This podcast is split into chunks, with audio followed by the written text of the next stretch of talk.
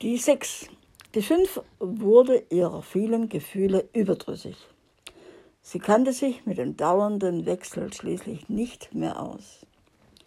Ihre Empfindungen brachten sie in Verwirrung, weil sie nicht wusste, warum sie einmal so und ein andermal anders fühlte. Denn sie wusste ja überhaupt nicht, was sie zum Weinen gebracht hatte und weshalb sie etwas später wieder ganz fröhlich war. Es schien kein Anlass für Trauer oder Freude zu geben. Vom kleinen und großen Nichts hatte die fünf sowieso keine Ahnung. Sie fühlte etwas in sich, aber sie war eben schrecklich dumm und verstand ihre wechselnden Zustände nicht. Und wieder einmal musste Stille einkehren, ehe sich die Situation veränderte. Die Fünf war von der Heftigkeit ihrer Gefühle ganz müde geworden und sehnte sich nach Ruhe. Du weißt inzwischen, dass sich vor jeder Veränderung die Sehnsucht bemerkbar macht. Die fünf sehnte sich nach etwas, was wir Ausgeglichenheit nennen würden. Nichts sollte sie zukünftig aus der Ruhe bringen. Es sollte keinen Schmerz und keine Aufregung mehr geben. Ein stiller Frieden sollte in sie einkehren und sie wollte unbewegt und gleichmütig allen Ereignissen begegnen. Sie suchte eine Mitte, ein Zentrum, von dem aus sie sich selbst und ihre Umgebung beobachten konnte. Alles hin und her sollte ein Ende haben. Aber so einfach, wie sie sich das wünschte, ist das Leben nicht. Es sollte anders kommen. Die fünf blieb müde und erschöpft auf einem Fleck hocken. Dort fing sie an, sich Fragen zu stellen. Warum bin ich so müde? Woher kommt meine Verwirrung? Was macht mich unzufrieden? Es ist etwas in mir, aber ich weiß nicht, was es ist. Ich sehe nichts, was etwas tut aber manchmal zerreißt es mich fast. Es hat keine Form, die ich berühren könnte. Was ist es und wieso quält es mich so? Während die fünf so vor sich hin grübelte, ging eine Verwandlung in ihr vor sich. Ihr Gefühlsleben beruhigte sich und ihr wurde etwas klar.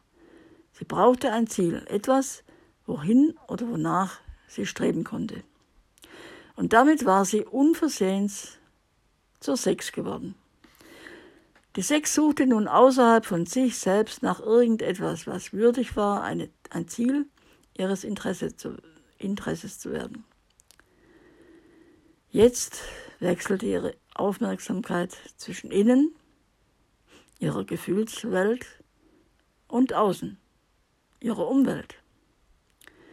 Die Sechs merkte, dass alles, was draußen geschah, Empfindungen in ihrem Innern erzeugte. Immer wenn sie die Blickrichtung wechselte, veränderte sich gleichzeitig ihr innerer Gemütszustand.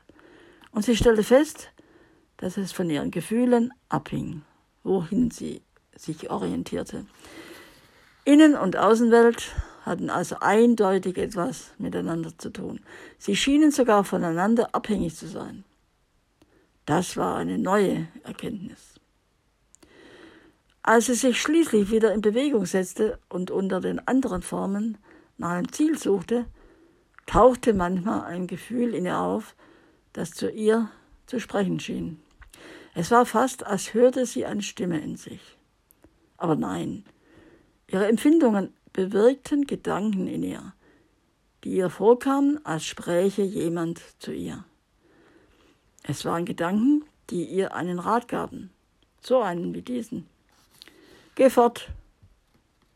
Oder warte. Oder schneller.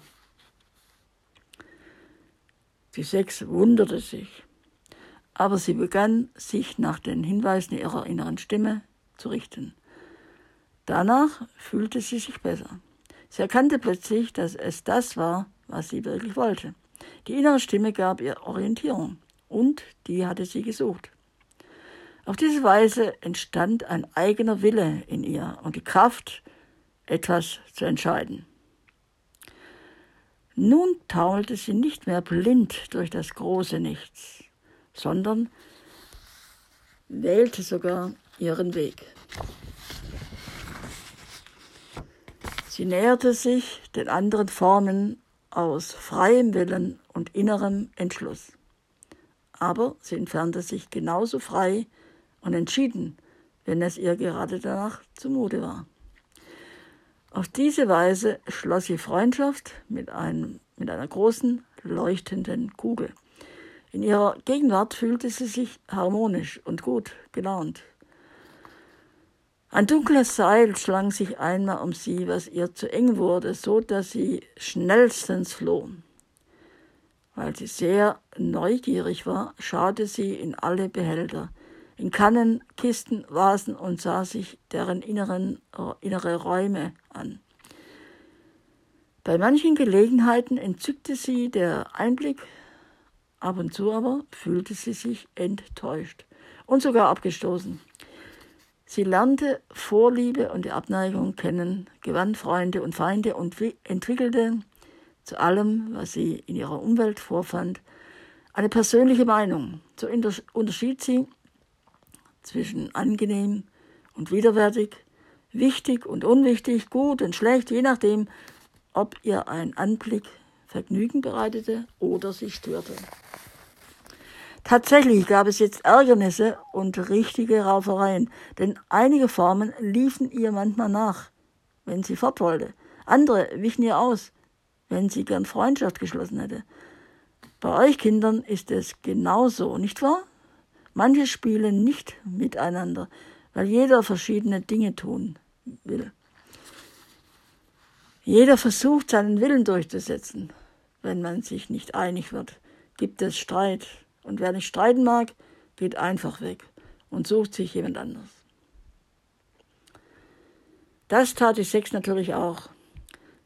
Sie bevorzugte jene Formen, mit denen sie sich wohlfühlte, und das war immer dann der Fall, wenn beide das Gleiche tun wollten. Übereinstimmung im Willen erzeugt Harmonie und Freude. Je mehr Freude die Sex mit einer anderen Gestalt erlebte, umso häufiger suchte sie wieder Kontakt zu ihr. Sie lernten einander langsam besser kennen und erfuhren, wie sich diese schönen Gefühle wiederholen ließen. So merkte die Sex, was Zuneigung ist, und aus Zuneigung wurde Liebe. Leider gehen auch Zuneigung und Liebe manchmal zu Ende. Du kennst es selbst. Eine Weile ist es sehr schön, jemanden gefunden zu haben, mit dem man etwas Schönes zusammen erlebt. Aber wenn man ihn oder sie länger kennt, fängt dieses sehnsüchtige Gefühl an, das an dir zerrt und sagt, es muss noch etwas anderes geben, etwas Schöneres. Geh und suche danach. Und so verlässt man das, was man liebt und geht in die Welt. Auch die Sex machte es so. Und das tat manchmal recht weh. Ihr selbst und der geliebten anderen Gestalt auch, die sie verließ. Und mit dieser Art von Schmerz kamen schlimme Gefühle in die Welt, Verlassenheit und Einsamkeit. Aber in unserer Geschichte hilft der Schmerz dabei, wach und bewusst zu werden und eine neue Sicht auf die Wirklichkeit zu gewinnen. Also wollen wir der Sex wegen ihrer Untreue keinen Vorwurf machen. Während ich erzähle, nimmt Jan sich den Zeichenblock vom Tisch und malt mit bunten Stiften einige Figuren darauf. Er schaut auf und sagt, meine Mama hat meinen Papa verlassen. Tut das beiden weh? Ja, das ist für beide sehr schlimm, antworte ich. Für mich auch, fügt er hinzu. Ich weiß, sagte ich. Für dich ist es ganz besonders schlimm. Jan nickte heftig. Dann nimmt er den Farbstift wieder zur Hand und malt an seinem Bild weiter. Ich sehe ihm eine Weile wortlos zu und warte, ob er noch etwas sagen will. In die Stille hinein schlägt die Kirchturmuhr. Muss ich schon gehen? fragt Jan. Nur wenn du es willst, antworte ich. Er schüttelt den Kopf. Dann lass uns sehen, wie aus der Sechs eine Sieben wurde.